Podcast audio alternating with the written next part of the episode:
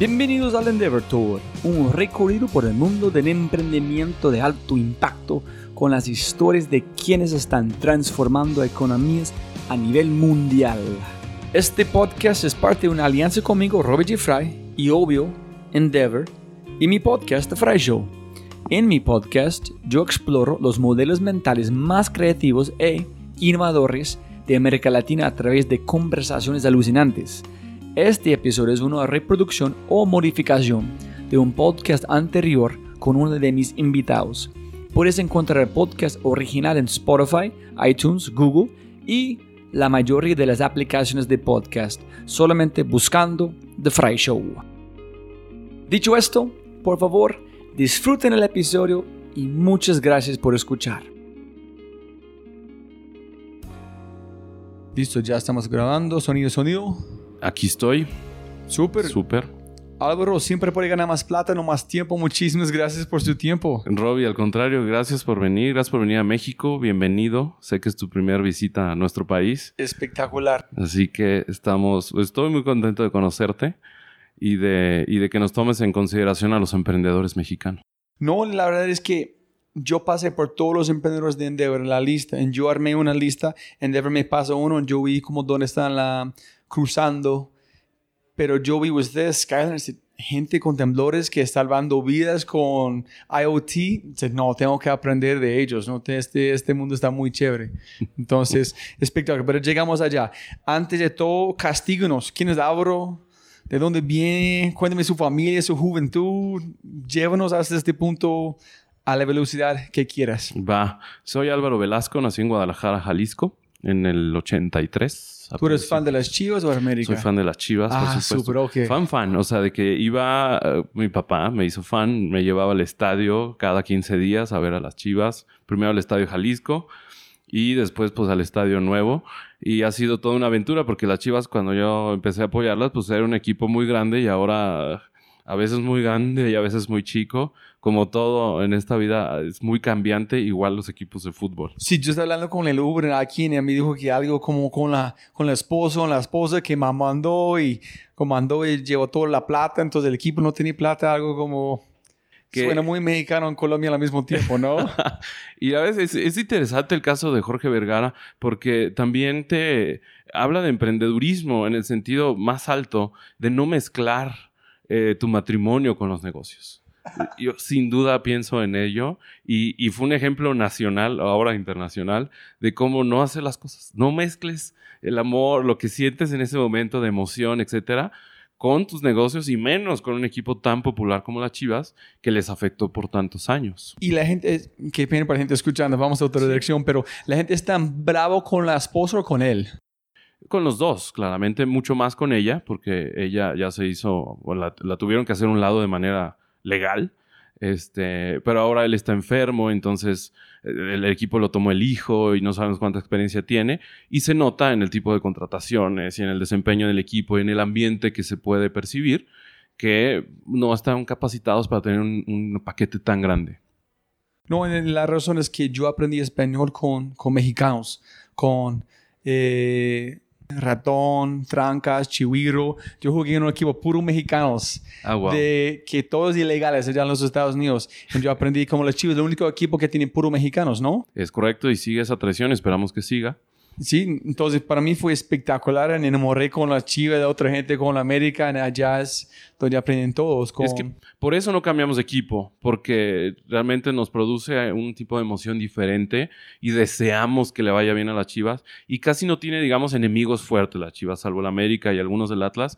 En sí, el país desea que las chivas estén bien normalmente para que, crezca este sentimiento de, de, sí podemos también como país, eh, porque también influye en la selección. Es decir, no es un asunto solo de un equipo y de unos cuantos fans de una ciudad, de la segunda ciudad más grande del país, sino de un sentimiento de nación. Es, la gente aquí, como, no sé cómo la palabra aquí en México, las barras o las hinchas que pelean contra, ¿es igual aquí? Sí, ya sabes, todos importamos esa moda argentina. Este, sí, tal cual, eh, que ha sido en algunas muy desafortunado, se ha vuelto violento en algunos estadios, como en Monterrey, eh, con Tigres, eh, como Aquí la América ha hecho algunas, Pumas también, algunas veces la de las Chivas, las, menos, pero también han hecho algún, algún tipo de desmán, cuando antes era 100% familiar. Entonces intentan tener ese equilibrio poniendo pues, seguridad, limitando los boletos, limitando los asientos y cámaras. Sí, es igual, es igual en todo lado, América Latina. Pues yo empecé en Guadalajara, em, estudié ahí, estudié Derecho en el ITESO. ¿Derecho? Derecho, absolutamente. ¿Por qué? ¿Porque su padre, su mamá? Absolutamente, no, no tenía ejemplos de abogados. siempre he sido un idealista, la verdad. Creo que desde niño eh, eh, he creído mucho en la justicia y, lo digo en, este tono porque obviamente uno se topa con pared y decir, bueno, pues qué es justicia y para quién y cómo se logra, quién la compra. Eh, ese tipo de cuestiones, ya cuando vas creciendo te vas pues decepcionando en el sentido estricto de, la palabra justicia, pero surgen otras maneras de poder equilibrar por lo menos mi país en, los sentidos que puede uno encontrando. Y yo encontré mis nichos en marketing, en tecnología y en asuntos sociales como de salvar vidas a través de la tecnología.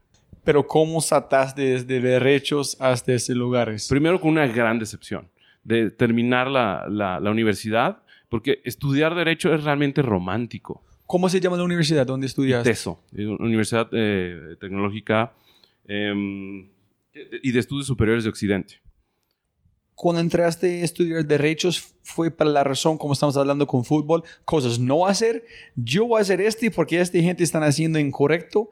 ¿O tú entraste con la idea de que yo puedo tener un impacto mejor a mi país, mi ciudad, etcétera? ¿Cuál fue el, propósito?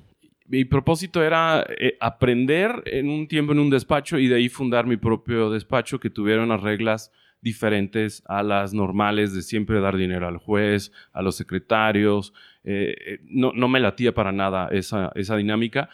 Y trabajé en los dos lados, el lado judicial y en el lado privado.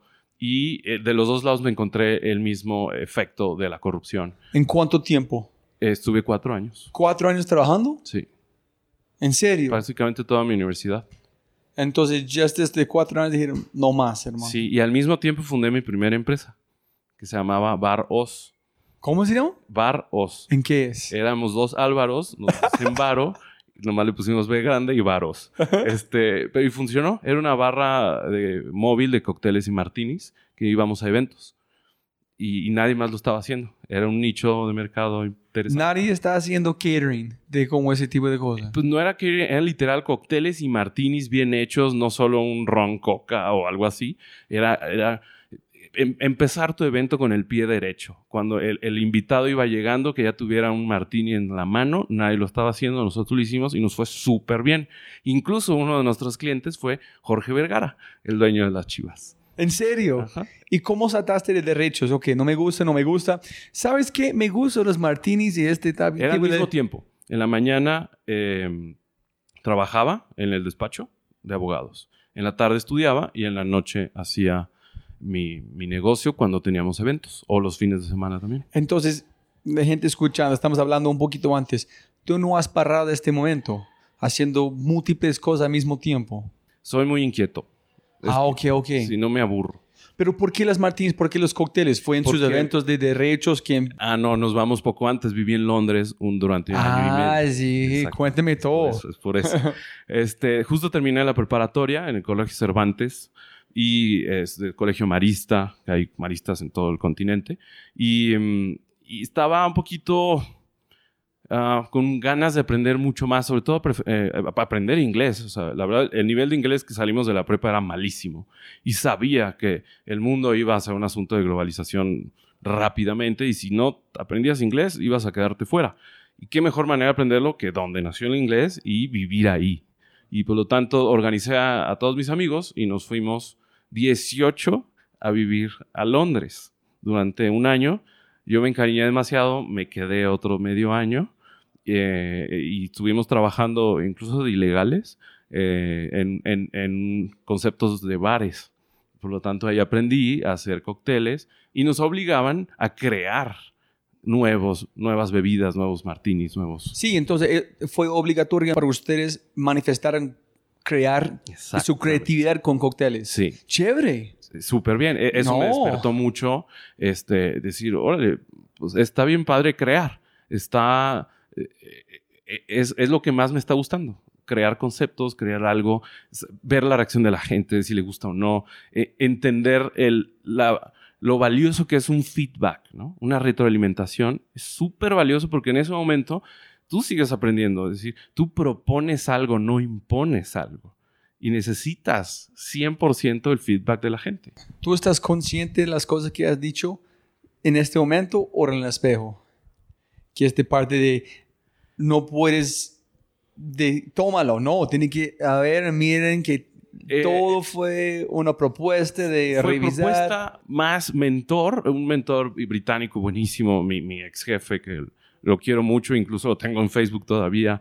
Este, y gente que también te va enseñando a decir cómo ser mejor con el cliente, aunque cometas errores. Este, no, no, no, no es el fin del mundo, hay manera de compensarlo.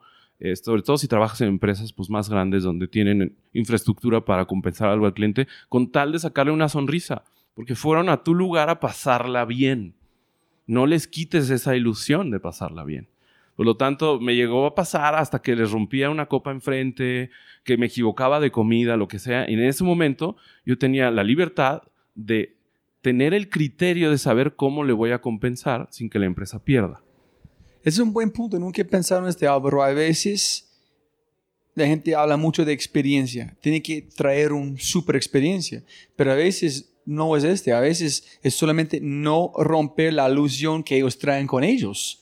Si es un lugar que es conocido, la experiencia ya existe. Ajá. La única opción para vos es no romper la ilusión que ellos llevan. Es correcto. Y al momento que tú, por algún error, puede que la pasen muy mal, es momento de en ese momento reaccionar y no ponerse a la defensiva y no ponerse a, pues yo no fui. Pues sí fuiste tú y ya está, acéptalo, acéptalo de inmediato, no pasa absolutamente nada, somos humanos y es mucho más humano reconocerlo en ese momento a negarlo. Chévere, yo estaba mesero 15 años para pagar para la universidad en todo, entonces es un mundo muy duro. Ah, mundo Yo muy pienso que cada persona debe hacer cualquier tipo de servicio público antes de tener cualquier empresa para tener respeto para, sabes, estas personas. Qué buena idea, Robbie. La verdad que creo que tienes toda la razón. Si no tienes ese contacto constante con el público en general, creo que difícilmente vas a lograr un buen servicio en donde estés después. En esa es la otra cosa que la gente no tiene en Colombia, no sé cómo es aquí en México, pero la gente trata muy mal las- los meseros en otras personas. Se mandan por todo, no, no respetan. En, en- tú sabes, en los Estados Unidos, ese es muy respetado. Y también los, los mexicanos con donde está trabajando, tres trabajos sin parar, trabajan más duro de cualquier otra persona. Entonces yo aprendí de este nivel de servicio, hay mucho de aprender si solamente están listos para escuchar, ¿no? Sí, los británicos también respetan mucho. Eh, creo, solo tuve un incidente y ese incidente de inmediato también se tiene que tratar de manera diferente. No hay que dejarse humillar, pero tampoco ofender. Es decir, eh, eh, ti- tienes las herramientas para de manera sutil hacer justicia también en esas pequeñas eh, situaciones incómodas para todos, cuando te intentan humillar por lo que sea, por ser mexicano, por ser moreno, por ser extranjero, por lo que quieras, te podían discriminar. Y en ese momento era, le llamé a mi jefe, por favor, puedes atender toda esa mesa porque yo podría cometer alguna imprudencia porque me están atacando personalmente. Y ya se convierte en otro asunto. No vienen por mi servicio, vienen a atacarme. Y él les pidió amablemente que se retiraran, que no les íbamos a dar ningún servicio. Amablemente. Ajá. tengo, tengo un amigo que es un arquitecto que dice, ese, ese es el arte de salir de problemas con elegancia. Exactamente. Entonces terminé Londres, ahora sí regreso a Guadalajara, termino mis estudios de Derecho, trabajo en los dos lados, privado y público como abogado, me decepciona en cuanto a que todo el sistema está basado en dinero. En dinero, en cuanto le das al juez, en cómo lo tratas, a dónde lo llevas, eh, qué tan buena relación tienes, incluso casi de amistad, para ganar juicios o no. Por lo tanto, me puse a ver, ¿quiero esto en mi vida? Por supuesto que no. No, no estudié cuatro o cinco años para eh, solo saber a quién darle el dinero, pues mejor que lo haga alguien más. Y empecé a ver otras opciones. La primera opción era salirme de Guadalajara. Y luego tú me preguntas ya, pero qué pena es, si puedes volver en tiempo, en toda la gente fue amable, no como, y la plata no fue protagonista, pero las reglas en todo siguen normal, ¿todavía tú eres abogado o, o no? Fue más de la gente, más de la plata, fue más que yo no disfruté, no fue algo de creatividad, no fue algo de, de construir, fue ser consultor. Yo, Es muy buena tu pregunta, nadie me la había preguntado antes. Eh, probablemente sí, pero de otra perspectiva. Es decir, yo no hubiera tenido un despacho tradicional de abogados. Yo hubiera tenido algo que con tecnología, o sea, con algo más, Ok. causara una innovación en ese ámbito. Y yo sinceramente no vi por dónde. Es decir, no significa que no pueda cambiar en el futuro. En lo personal, no tuve las herramientas para decir, por aquí voy a empezar a cambiar las cosas, porque estaba ante un monstruo demasiado grande. Después me enfrenté a otros, pero con otro tipo de herramientas para así hacerle competencia. Si quieres leer un buen libro el futuro, se llama Sincronicidad. Es un libro, habla mucho de Jung, fue recomendado a muchas personas en mi podcast, pero un parte es, es sobre un hombre, fue un abogado, han hablado de este mundo, tenía todo, toda la plata que puedes imaginar, todo, pero encontré que no está feliz. Entonces renunció todo, no, no- nadie puede entender. Entonces, otro. Está Entonces, bueno, ahorita lo anoto. listo. ok, listo. Entonces, ¿qué voy a hacer? Renuncio, renuncio como abogado. Al mismo tiempo ya detenía mi, mi asunto de cócteles. Eh, estoy un poco más, como seis, siete meses más, solo con lo de los cócteles. Termino mi carrera. Eh, metí todas las materias que pude para a- apurarme. Y una vez que terminé eso, me puse a pensar hacia dónde quería eh, enfocar mi vida. Y vendí mi negocio de cócteles y martinis para salir de Guadalajara. Entonces, primer e- eh, empresa, éxito. Sí, Vendiste. Sí. Listo. fue- fue un éxito. Ok, listo. Sí, y ya tenía, la vendí de 21 años de edad. 21 22. Y me duró cuatro años, entonces estuvo tres años, de 19 a los 22. Un bicho raro. Y me encantaba, la verdad, a pesar de que eran unas desveladas y una carga de trabajo. ¿Y por brutal. qué vendiste? Porque, Porque tenía que salir de Guadalajara. Y, y- y yo soy de los que, si, si ya no le aportas a tu negocio, mejor hazte un lado. Eh, y si el que está a un lado no crees que, que tenga las capacidades para llevar a tu negocio al siguiente nivel, mejor véndelo. Mejor que alguien más lo lleve. ¿Y por qué a esta edad tuviste la capacidad de tener este conciencia en ser tan, no sé, no sé, actuar mucho mayor de, de su edad en un sentido? Porque cuando yo tenía 21 estaba muy estúpido. Yo no, no pude imaginar tener negocio ni pensar, oye, estoy ofreciendo valor a mi negocio, sí o no. No, entonces es tiempo de, de mover. Tiene que ver con un asunto sí familiar. Digamos, mi abuelo tuvo mucho dinero en el sentido de que abrió muchas empresas. Y después, por azares del destino, perdió muchas empresas. Y por lo tanto, eh, sus hijos, mi padre y mis tíos, no tuvieron tampoco la capacidad de lidiar con tantos problemas a la vez. Y, eh, digamos, cayeron en varias crisis que a los 18 años, mi papá me dijo, pues si quieres estudiar, pues vas a tener que buscar tu recurso. Y yo, pues, no, ni modo que me quede solo con la prepa. Entonces fue cuando voy a Londres a sacar dinero y con pounds es mucho más fácil la vida. y aproveché para viajar por el mundo, eso sí. O sea, la mitad lo ahorré y la mitad fue para eh, la universidad y la mitad fue para el viaje. Y fui, hice un viaje de 40 países. Fui- 40, tú tienes 40 chuleados. Ahorita tengo 56. ¿En serio? Sí, en esa época fueron 40. 56. Me falta Colombia, de hecho. No, no conoces Colombia. ¿En serio? Llevo cinco años queriendo ir. No, Pero este, hermano, año, hasta este, allá. año voy, este año voy. Y Interjet. Interjet, la que sí, sea, ya abrió allá en Medellín. El, el presidente que me ayudó con Verónica William, que me ayudó con este, este vuelo, es, un, es un bacán, es un man Sí. espectacular. Por eso quiero mínimo dos semanas para estar en Bogotá, en Medellín, no, en, en hermano. todos lados. Medellín, Cartagena, Cali. Cali, tiene que ir como Santa Marta, tiene Sí, que sí ir a quiero. La Guajira. Amazonas. Porque dedicando, me voy a adelantar en mi regreso, dedicándome a lo que me dedico, tengo una muy buena noción de geografía de los países porque estudio volcanes y sismos, etc. Por lo tanto, pues muero de ganas de ir a conocer lugares que todo el tiempo estoy estudiando y viendo. No, en este, en Colombia basado en este es, es otro nivel. Cuando tú entiendes las personas basado en este cultura como vasco, este, la gente basado en las regiones, no. Mucho, ok, listo. Mucho. Ok, mucho. vendiste. Vendí, me fui a Playa del Carmen a vivir Mi hermano estaba allá, entonces Playa de Carmen es dónde? en Quintana Roo, cerca de Cancún. Ok. Es un lugar paradisíaco. Y Increíble. tú fuiste allá para Ir vivir. para allá para pensar, para ver qué voy a hacer. Porque viene un. Menos mal cambio. pensar allá, ¿no? Menos Es- mal. es mucho mejor a nivel de mar. Y la situación es, pues fue mi primer, mi segundo eh, gran cambio, ¿no? Es decir, voy a dejar derecho y vendí mi negocio. Nada me ata a ningún lado. ¿Qué vas a hacer? ¿Dónde vas a llevar tu creatividad? ¿Dónde es un terreno fértil para que empieces a crecer un nuevo proyecto? Y decidí la Ciudad de México. Después solo de dos meses me vine para acá. Y aquí, bueno, pues es un monstruo. 22 millones de habitantes, los cuales muchos pueden ser tu competencia para lo que sea que te quieras dedicar. Y empecé en una consultoría de negocios y desde ahí me, vieron aptitudes de, de creatividad y de, y de estar siempre pensando un paso adelante y, y me pusieron a abrir áreas todo el tiempo. Entonces abrí el área de cobranza, abrí el área de ventas, abrí el área legal, o sea, de toda la estructura de cómo tenía que ser. En este negocio. Ajá. Y, y fue cuando dije, pues creo que soy bueno para esto. Después de cinco años, em, Entonces, como fuera empleado por cinco años. fui empleado por cinco años. Ah, ok.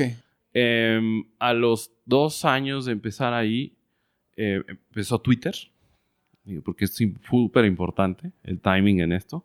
En 2009, 2010, sí, 2000 hoy cum- cumplo 10 años en Twitter. Em, y para 2010, me, un, un comunicador, un periodista, me habla para hacer una prueba en un programa de radio nacional ¿Una prueba de qué?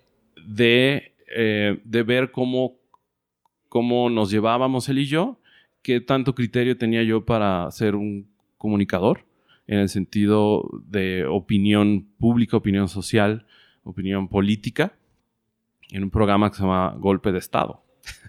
¿Y qué vio adentro de vos? que Que- pensó que tú eres capaz de hacer eso? Lo que me comentó es que mis tweets tenían mucho más análisis Ah, que solo, eh, pues pasó esta noticia o ganó tal, o sea, sino que tenía un background de decir, pasó esto por esto, por esto y por esto, según mi opinión, y está, está bien o está mal. conectando puntos de derecho, conectando puntos de negocios, conectando Y puntos de, toda su noticias, de experiencia. política y todo, siempre me ha gustado estar enterado, digámoslo así. Ok. Y, y funcionó. Hicimos una dupla espectacular. Nuestro programa fue eh, el primer lugar, de, sobre todo en Guadalajara. Entonces, la química como entre ustedes dos. Muy buena porque teníamos puntos de vista distintos y, y- y se armaban buenos debates. Entonces a la gente le gusta saber contrastar en un mismo programa en vez de estar buscando en varios cuadrantes. Ah, entonces de verdad fue golpe, golpe, golpe, golpe. Golpe, Y entonces llegaba cualquier eh, entrevistado, sobre todo políticos, y las entrevistas eran durísimas, porque justo eso, o sea, tú quisiste estar ahí, señor político, quisiste recibir dinero de nosotros como pueblo, nos tienes que dar resultados. Si no, ¿para qué estás ahí? Ajá. No, no, no, o sea, no es al revés. No no te debemos nada, al contrario. Entonces, el momento es de incomodar al político para que nos dé la respuesta que estamos buscando. Y por eso el programa pues, se mantuvo en primer lugar durante muchos años. ¿En tú hiciste eso al mismo tiempo que estás manejándolo como empleado en otro lugar? Exactamente. O sea, iba todos los días de 8 a 10 de la mañana y, y de ahí ya me iba al trabajo. Y lo bueno es que me permitieron hacer eso también en la, en la oficina. No era tan fácil. Que todos los días entre este güey a las 10 y media no está tan fácil. Y funcionó. La verdad es que me empezó a servir muchísimo porque perdí mucho. eh, por- puede ser, no, no sé si miedo, pero timidez en cuanto a hablar en medios públicos, porque pues tu voz ahora sí se está escuchando con millones de personas y hay que ser muy cuidadoso en sí estar informado, en no tener prejuicios, en quitarte todo eso que traías, puede ser en algunos incluso asuntos de discriminación que ni cuenta te dabas. Es momento de también madurar y llevarlo a un plano de yo represento a una parte de la sociedad que quisiera tener un micrófono y hay que usarlo de la manera más elocuente para que ayude a la mayor cantidad de gente. Yo nunca he pensado en este como, es obvio, pero en ese sentido, como hacer un podcast o hacer radio más cuando tienes una audiencia en vivos, es un buen formato para pulir sus modelos mentales en no, y forzar a uno mismo no ir al ex- extremo que está pasando en los Estados Unidos. Ujú. Si tú le gusta Trump, o automáticamente tú eres un imbécil, tú eres terrible, en el otro no, no hay un mi país, balance. y pasa en México desde que ganó Andrés Manuel López Obrador. O sea, el- empezando por el presidente. Digo, ¿para qué nos hacemos? El presidente dividió a la opinión pública para ganar. Y ahora es muy difícil reencontrarnos como sociedad de quienes votaron por él o quienes lo apoyan contra los que no lo apoyan. Estamos hablando del presidente aquí o El Trump. presidente mexicano Andrés Manuel López Obrador, ¿Qué pasó como hace un año, no? Y empezó su mandato en diciembre del 2018. Por lo tanto, llevamos seis, siete meses peleándonos entre los mexicanos porque los que lo apoyan lo apoyan incondicionalmente, sin cuestionarlo nada, y hay el, el- en el otro extremo donde todo está mal, que tampoco es cierto. Es decir, como sociedad no nos hemos podido reconciliar. Entonces, la misma cosa aquí es- que está pasando en los Estados Unidos pasando aquí. Igualito. Misma fórmula usaron para ganar. Pienso que también pasando en Colombia. La gente son muy extremo con sus puntos de vista. No hay... Pero el mundo no es blanco y negro, es gris. Pero la gente no entiende. Y sobre todo, como sociedad debemos entender algo en todos nuestros países. Somos la sociedad, la gente, somos el producto de los políticos. ¿Piensas? Por supuesto. No, no es una manifestación consecuencia de la educación. En la educación viene de los políticos o de sus padres más de todo. ¿Tú piensas que la política es como encima de todo? La política nos usa, nos utiliza y por eso nos manipula. Por eso eh, los fake news, por eso eh, los medios que sí están vendidos, que sí hay muchos, por eso a ellos les conviene separarnos en los que están en contra de mí son unos tal por cual y los que están a favor yo los protejo. Es decir, al fin y al cabo te conviertes en un producto del político para que ellos, eh, digamos, lleguen a sus objetivos individuales o colectivos, pero del grupo político. No nos olvidemos nunca de eso. Y solamente con el poder de redes sociales, ¿no? se ha empezado a equilibrar, pero falta un camino largo. Este, sin duda ha habido casos que sí ha ayudado mucho y otros donde por más que hagas ruido, el político sigue, eh, digamos, invencible en cuanto a bajar con, en, en- en su popularidad, porque tiene una base muy fuerte evangelizada. Eso es lo peligroso. Sí, sí, es otra palabra que es... La gente convierte en más de, de un ser humano que no es, este, es peligroso. Aparentemente el humano estamos hechos a fuerzas en creer en algo más, en alguien más que nos va a venir a rescatar, ya sea una deidad, ya sea un santo, un ángel, un... Una salvación de cualquier tipo, Un depende presidente. de mi pobreza o mi nivel de... un gobernador, un presidente. Se convierten en la misma figura y por eso se vuelven tan extremistas, es decir, necesito creer en esto que me va a sacar de mi pobreza y mi miseria de tantos años. Que obviamente lo entiendo, pero hay gente que tampoco está en esa situación que a fuerzas quiere creer que va a cambiar algo de manera milagrosa sin procesos. Y pues sin procesos todos sabemos que no pasan las cosas. No, no. En muchas cosas hirviendo por mucho tiempo, ¿no? Allá de su, su abuela, de su padre, de su madre, de su primo. en- hasta este man dijo, voy a eliminar todo ese dolor que tú has tenido en su vida. Es correcto. Y la gente piensa, sí, este man puede. güey". En Así es, por eso es todo- tan popular el presidente Ok. mexicano. Listo, Y- entonces estás sacando el estadio en dos lugares. Sí. Abriendo espacios nuevos en el negocio y con, ¿cómo se llama su compañero de la, con la radio? Gonzalo Oliveros, Gonzalo. Entonces, es- de Grupo Imagen, eh, la estación RMX, y, y funcionó. Y ahí me di cuenta que me gustaba mucho comunicar, marketing, etcétera.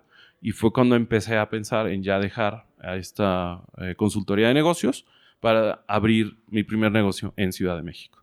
Y empecé a abrir Retweet, mi agencia digital, que llevamos prácticamente ocho años también. Y Retweet empieza a operar y al tercer mes ocurre un sismo, que fue en marzo del 2012. ¿Va? Esto es para unir con el caso de Sky Alert. Entonces, Sky Alert, fundado por Alejandro Cantú, eh, me empieza a buscar una agencia. Y lo había fundado en el mismo mes que Retweet se fundó. en dos- diciembre de 2011 11, ok. y eh, por azares del destino encuentra a Retweet. Tenemos una reunión, conozco de su negocio, apenas naciente, apenas tenía un producto, no tenía idea de realmente cómo llevarlo a un nivel mucho más fuerte a través de los medios digitales. Y yo sí. Entonces hicimos una mancuerna muy interesante, vi el potencial de ese negocio y literal dije, bueno, pues a cambio de que me sume completo, necesito convertirme en socio para llevarlo a otro nivel. Y Retweet en ese momento fue, no sé, un Ogilvy o un Lobo van a contratar a ustedes. Mira, aquí es nuestra campaña que hacemos con Pepsi o algo o, o Interjet. Llevo toda esta campaña en las redes sociales. Ustedes fue la parte creativo también como una agencia de publicidad, pero no below the line, pero above the line o cómo? Eh, vimos en la necesidad de crear una agencia digital 100% porque lo que estaba pasando eran agencias tradicionales se convertían en agencias digitales. Por lo tanto, em, tenían el mismo chip eh, de comunicación de una vía. Es muy extraño decirlo así, pero sí pasaba. Es decir, Solo ponían anuncios en radio, tele, revistas y no estaban listos para la retroalimentación del usuario, de tu comprador. Entonces, lo mismo les pasaba en redes sociales, ponían algo y se despreocupaban y a la hora que veían la reacción de la gente era así, oh, la gente tiene opinión. y estas plataformas les sirven para opinarse y no sé qué hacer con eso. Entonces, como tú arrancaste con el cóctel, es decir, miren, tómalo, tú vas a disfrutarlo en ensale, menos de esperar por la reacción a ver qué hiciste bien, qué no y modificarlo. Exactamente, y, y contestarle a los usuarios. O sea, hace ocho años las redes no son lo que son, no eran los que, lo que son ahora. Eh, eh era mucho más rústicas, si lo queremos ver así, era prácticamente texto, no existían imágenes, es decir, era mucho más un asunto de comunicación más rápida, menos compleja, como se ha vuelto últimamente las redes. Y eh, empezó a funcionar rápidamente, empezamos a tener clientes, incluso políticos, empresas grandes, la empresa hotelera más grande del país, eh, también se convirtió en nuestro cliente rápidamente y empezó a funcionar. Pero su propósito cuando arrancaste este negocio, Álvaro, fue, viste algo, fue obvio en, este, en América Latina, muchos en, los Estados Unidos, fue un hueco grande, o tú viste más que fue, la gente está atacando un, con una vía, cuando hay dos vías. Es correcto. ¿Cuál fue su propósito o intención cuando tú arrancaste? Fue justo esa, marcar la diferencia de inmediato, decir yo te prometo dos vías, te prometo que no vas a tener una crisis, porque por más que haya un problema, se atiende rápido para evitar que se convierta en crisis. ¿En serio? Sí. ¿Tú viste este pitch tan claro? Sí, sí. Entonces me imagino que fue sencillo para vender, porque la gente nunca ha pensado tener esta conversación, o fue complicado vender esta idea de, de bicanal. Pues nos veían chicos, nos veían jóvenes, nos veían boutique, y esa era la parte que más les trabajo les costaba a las grandes empresas decir, ¿cómo va a cambiar de la gran empresa internacional a una empresa mexicana pequeña con siete personas? O sea, sí les costaba trabajo decir, voy a llevar todos mis hoteles a ti y tengo más de 100 hoteles, es como, uy. Pero bueno, al final nos dieron oportunidad, obvio escalonado, no ahí te van todos los hoteles, sino te van una cuenta, después otra, otra y otra. Y así fue como fuimos creciendo y ahora somos cuarenta y tantos. ¿Y llegaste a Skyler porque ellos están buscando una forma de... Ajá, y en Skyler vi algo diferente. Es decir, sí vi una oportunidad de crecer brutalmente eso, porque a mí el tema de sismos y volcanes siempre me ha gustado. Ok, 2012 fue el sismo. 2012 fue el sismo que volvió a despertar la ciudad después de muchos años de que no pasaba nada. ¿Cuántos años? De un sismo importante desde el 99. Ok. No pasaba nada. En los 2000 Entonces, hubo, 13 años. hubo algo. 13 años calmados. Sí, o sea, obvio siempre hay un sismito, pero sin algo importante, más de 7, no había pasado. Ok. Y entonces la gente se despertó diciendo, ok, otra vez puede haber un ciclo sísmico. Y así fue. Ok. Este, empezó a haber un ciclo sísmico. Me voy un paso atrás, es decir, ¿por qué me volví estudioso de los sismos? Porque yo sobreviví a un sismo en el 95, en Manzanillo, Colima, que está en el Pacífico, de 8.0, y el epicentro fue ahí. Tú estabas allá. Yo estaba ahí junto con mi familia porque eran las bodas de oro de mis abuelos. Ajá. Entonces, incluso me quedé atorado adentro de la casa porque no se podía abrir ya la puerta de cristal que daba hacia la alberca. Y mi familia estaba afuera gritándome que me saliera y yo no podía salir. Entonces, claramente eso te marca ¿Cuánto demoró este sismo? muchísimo. Eh, o sea, mentalmente para mí duró muchísimo, más de dos minutos y medio. ¿En serio? y todo lo que se podía caer se cayó. Es tan fuerte el movimiento cuando estás literal en el epicentro de, de magnitud 8 que todos los platos, vasos, lámparas, absolutamente todo se cae. Entonces, el solo voltear atrás y ver que absolutamente todo se está cayendo y adelante de mí también, porque daba la casa hacia la bahía y ver cómo edificios se estaban desmoronando, era una escena de Armagedón. ¿Y los sismos mueven eh, en una dirección o en más como olas? Todos los sismos tienen los dos componentes, trepidatorio y oscilatorio. Pero, dependiendo, este, la, profundidad es cómo lo podemos ver en superficie. En este caso fue un sismo no muy profundo, aproximadamente unos 20 kilómetros de profundidad, que no es tanto. ¿No es tanto? No. Ok. Un, es un sismo superficial. Superficial es de 1 a 10 kilómetros, poco profundo de 10 a 30, de 30 más un medio, y unos profundos son arriba de 100, 100 kilómetros. ¿En cuáles son los más graves?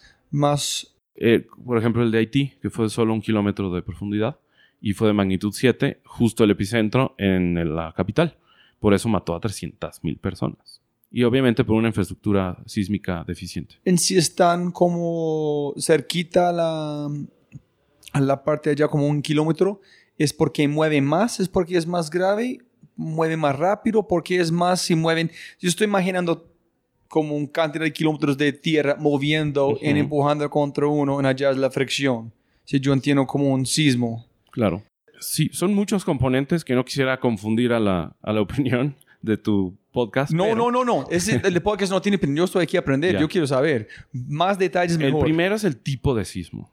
Es decir, si es de subducción, es decir, si se está metiendo una placa debajo de otra, como las que tenemos en el Pacífico. Placas, okay.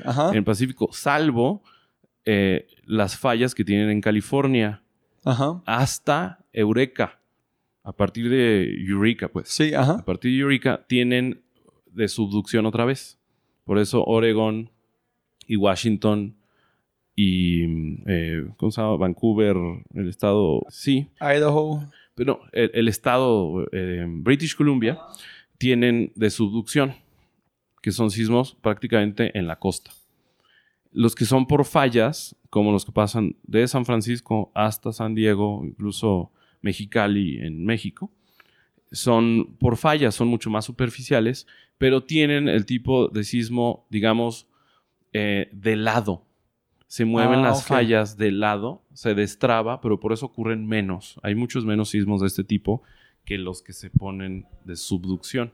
Todo el tiempo están de lado, solo se están desplegando uno hacia el norte y otro hacia el sur. Una, una, una parte de la placa hacia el norte y otra hacia el sur. Por eso se llama falla, porque en sí es la parte de la misma placa pero se está ah. partiendo así. Uno al norte y uno al sur. Se mueve algunos centímetros al año, se atora y una vez que se desatora, libera energía. Por eso son sismos cortos, muy poco profundos y el problema con California es que las poblaciones están encima de las fallas. Ese es el tipo de sismo peligroso para California que va a dar poco tiempo de alertamiento. Ahorita vamos al final hasta allá. Y en el caso de Haití fue también por falla. Eh, es uno cada 100 años en el Caribe, en, depende en qué isla. Por lo tanto, tuvieron muy mala suerte de que les tocara tan cercano a la ciudad por falla, poco profundo, pero eso sí les duró con 40 segundos, 50 tuvieron para destruir todo el país. Entonces, listo, después de este sismo ya con tu familia, ¿qué pasó? Eh, fue por subducción, 8.0, un sismo muy largo, un sismo que generó tsunami y que tuvimos que correr todos hacia el otro lado. Y eh, el tsunami no fue tan grave porque fue tan cerca de la costa que no hubo tanta cantidad de agua que, alcanzó a empujar. Entonces el sismo pasó allá en el mar, no allá abajo de tierra con usted. siempre pasa, digamos, es en la zona del mar, pero son en tierra, digamos, hasta abajo del lecho marino. Y un sismo tan grave empuja grandes volúmenes de tierra y por lo tanto si están en, abajo del mar, empuja agua. Entonces, ambos direcciones salen como la, el tsunami hasta... no, siempre hay una zona donde empuja más. Puede ser ah, eh, este, hacia la costa, puede ser hacia el otro lado. Entonces, un lado u otro. Sí, depende como el ángulo de la tierra que está saliendo. Cómo haya, cómo haya desplazado ese, sismo. Eh, y es, es lo que hay que estar cuidando también, sobre todo en Chile, ¿no? Por ejemplo, California no va a tener ese problema.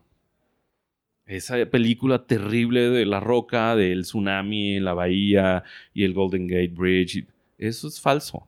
Eso puede venir desde Japón y tendría una alerta de 14 horas. Pero no puede generar California un terremoto de esas magnitudes ni un tsunami. Porque es de... Porque es de falla y la Eh, no falla de está en tierra. Ah, ok. Pues no, no, Ah. no, no, no puede- eso no, no pasa. Pero California puede separar con un temblor gigante en salidas No. del mar o no? No. Tampoco. No, no va a haber un, un sismo 10.0, parte la Tierra en dos. Por eso son, eh, digamos, escalas logarítmicas, no, no, no son graduadas. Por eso grados Richter no se dice. Ni grados ni Richter. Fucking Hollywood. Sí, Me- exactamente. Un montón de... A, men- a mí me molesta mucho que en oportunidades históricas donde sí puedes mostrar algo más real, que sí es scary enough, y al final son oportunidades desperdiciadas con tal de vender más, de, en vez de informar a la gente un poquito. ¿Quién sabía que yo tuve que ir a los Estados Unidos de San Francisco hasta Colombia, hasta México, para aprender de, eh, Sí, el nivel de en tu- ignorancia? ciudad De de que todo fue mentira. De- ok. Entonces, Entonces, eso me marcó. ajá. Ya venimos acá, México, etcétera. Pasa el sismo, llegamos a un acuerdo, firmamos un contrato baratísimo con tal de yo, pues sí, cerrar con ellos, ¿no?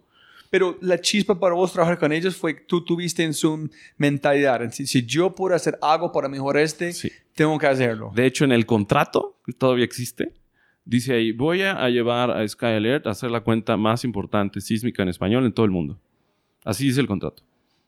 Y lo cumplí. ¿Y por qué? Porque Porque nadie lo estaba haciendo. No, no, no, no. Es, es- es- Robbie, es siempre quiero saber, porque hay muchas maneras de verlo. Uno es, somos mejor eh, agencia digital de mercadeo, punto. Este es porque vamos a hacerlo. El otro es con la convicción de su país en salvar vidas y con el poder mercadeo. El otro es ponerlo porque the, the marketing, the web copy es chévere. Sí, todo eso mezclado, pero siempre necesitas el tercer factor, la oportunidad. ¿Quién lo está haciendo? ¿Lo están haciendo bien? ¿Lo están haciendo mal?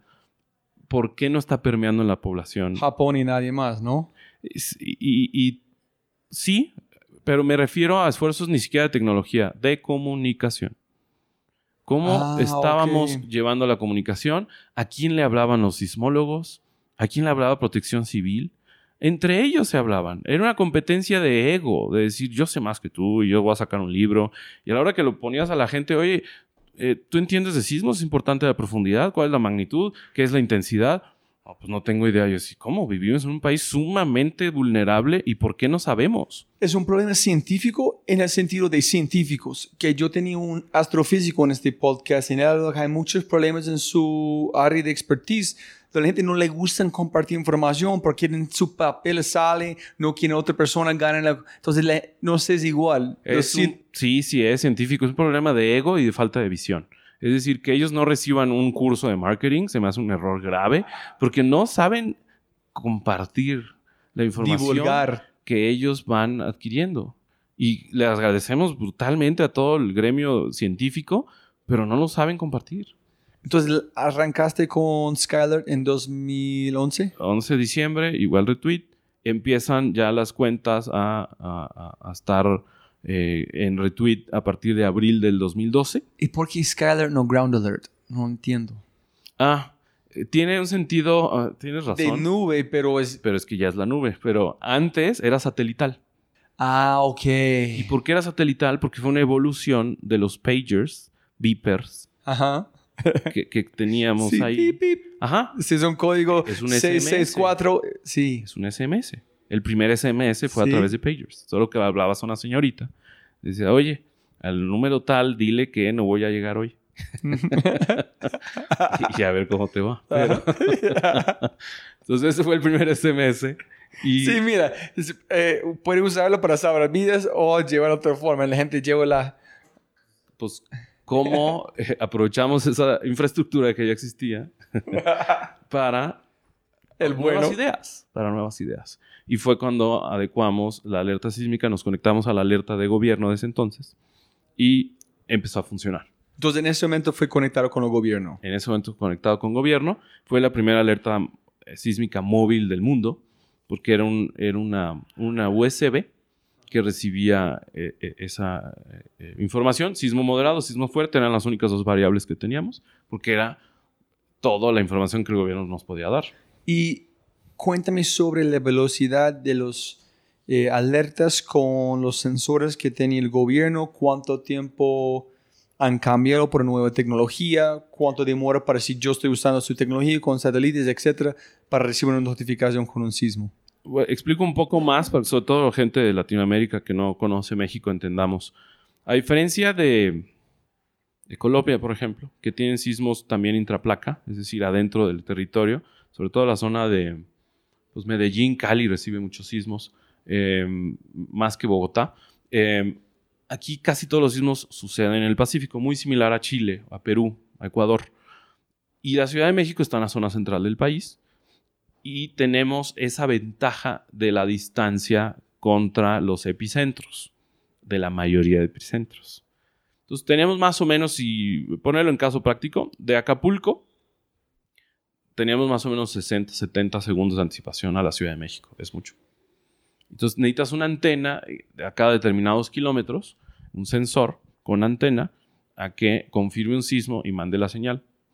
En ese entonces teníamos una latencia de 4 segundos más o menos, de que confirmaban un sismo, lo mandábamos a nosotros, nosotros al satélite, satélite al receptor y el receptor a los aparatos.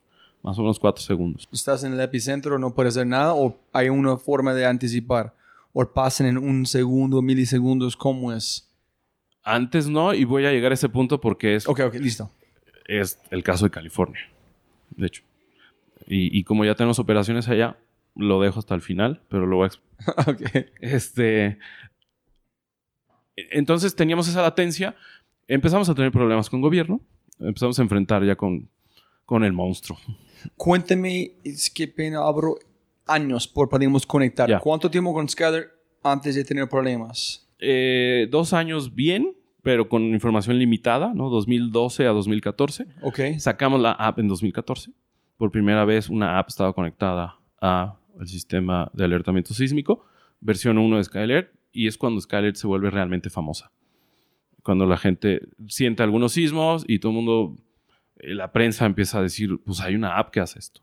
La gente se vuelca y empieza a descargar Skylert. Llegamos a nuestro primer millón. De, el día que lanzamos al primer millón pasaron 90 días. Le ganamos a incluso plataformas como Spotify. Que Me imagino, en menos de 90 días llegar a un millón de descargas fue un hito que nosotros hicimos. Y ahí empezaron los problemas. ¿Por qué? Porque ya éramos masivos y ya eh, eh, el gobierno tiene un negocio donde vende los aparatos que trae de Estados Unidos que eran hechos para alertar tornados a través de eh, frecuencias de AM o FM. Ah, ok, ok. Entonces esos radios los revendían muy caros en escuelas, hospitales y lo que quieras. Y ahora pues ya no. Entonces empezaron a hacer presión de decir... Entonces, el gobierno está molestado porque ustedes están salvando vidas, pero ellos no pueden ganar la plata de salvar vidas, entonces... Claro. Qué estúpido. Mientras no hay negocio para algunos políticos, te van a bloquear. Así es nuestro continente, por lo menos la TAM. algunas partes de Estados Unidos no sé, pero la TAM sí es así. Y y pues hay que enfrentarse a ello, ¿no? Es decir, ¿cómo lo va a dar la vuelta? Y dijeron, les revoco el convenio y van a desaparecer. Y pues no, papá. Ahorita vengo, fuimos a Japón y a Israel. Sí, fuiste. Por supuesto, trajimos tecnología. No, no, no, por supuesto, nada. Listo. Teníamos que. Mi socio fue a Japón, yo fui a Israel. Pero ¿quién fue de día uno, día dos, cuando ustedes tuvieron estos millones, no más, contrato terminado, fue una conversación de un mes, cuando ustedes pueden planear qué van a hacer. Teníamos, nos dieron como tres meses. ¿Y ustedes nunca pensaron en renunciar? No, no, no, no, no, porque estábamos convencidos de que se tenía que mejorar la tecnología de alertamiento sísmico en México y que podía llegar a las manos de todos. Y si ellos iban a truncar un esfuerzo de este tipo para solo tener radios, pues no, no nos íbamos a dejar tan fácil. Entonces, en un sentido, el gobierno fue su liberación para hacer... Por supuesto. Entonces, gracias a ellos en su, no sé, como tan sospechoso y terrible, ustedes están mejores. Sí, Robbie, y, sinceramente, yendo los 10 pasos atrás, ¿por qué existimos? Porque alguien lo hizo mal. Ellos tenían el control de todo. Ellos podían haber apostado a nuevas tecnologías, a nuevos sensores, a llevarlo un paso más. Y no lo hicieron. Y mira también dónde vas. Su intención, propósito fue completamente diferente. Ellos fue ganar plata, ustedes fue salvar vidas. Es correcto. Entonces, la razón que ustedes todavía existen, porque ustedes no pueden renunciar, porque han visto que es del otro lado de este, de este pared, este barrera, es, es su gente, su ADN. Sí. Y hicieron un último esfuerzo para, para descarrilar a la empresa y nos mandaron una alerta falsa y sonó en todos los celulares y aparatos. Ellos Ajá. Un lunes a las 12 del día, tratan de hackearte en julio de hace pues, seis años. durante ese tres meses, cuando todavía tienes contrato con ellas. Para antes de separar, mostrar que ustedes son terribles en su tecnología no funciona. Ajá. En serio. Esa fue nuestra primera gran crisis. Ah, entonces ese es cuando en la chat de yo vi con, no sé, con Hangouts, recién con una muchacha de Chile y otro chico con gafas. Hablaron de esta cosa con Twitter, con todo fue trending topic o algo ya, este, que estás... Hasta la BBC sacó una nota de nosotros. claro, porque fue un, el, el, digamos, el desalojo más grande de la Ciudad de México sin un sismo en la historia. So, toda la gente en la calle. 8 millones de personas estaban en la calle. Holy shit. Yo estaba en mi oficina, muy concentrado, sin apanicarme, pensando exactamente en qué palabras decir, porque en ese momento tenía llamadas de todos los medios de comunicación. Querían la declaración explosiva del por qué cometimos ese grave error. Lo que, querían escuchar algo, una bomba. Pero us- ustedes sabían que viene de- del gobierno. En- pero tú no puedes decirlo porque Lo no dije. puedes. Ah, ok. Por supuesto. O sea, entonces, pensando ya, entonces, ¿cuánto tiempo masticando sobre qué quieres decir y cómo hacer parte que tú hiciste algo? 20 minutos. Ok. Era, ¿Con era- tu socio? ¿Él está aquí o no? estaba aquí, no estaba en mi oficina, todo fue por teléfono. Este, y, y- y- y, pues dijo, confiamos plenamente en ti, maneja esta situación, ojalá y salgamos de esta y de la mejor de las vibras, adelante. O sea, hazlo. Literalmente, mejor de Yo- vibras. yo- y- sí, sí, yo tengo la evidencia de que sí me mandaron un mensaje que dice sismo fuerte sin haber un sismo. Si quieres usarlo de argumento, adelante. Pero aquí está la evidencia y la voy a guardar. Ándale, pues. Entonces me empezaron a hablar todos los medios nacionales. ¿Y cómo es posible que ustedes tengan un tema tan sensible y lo traten tan mal?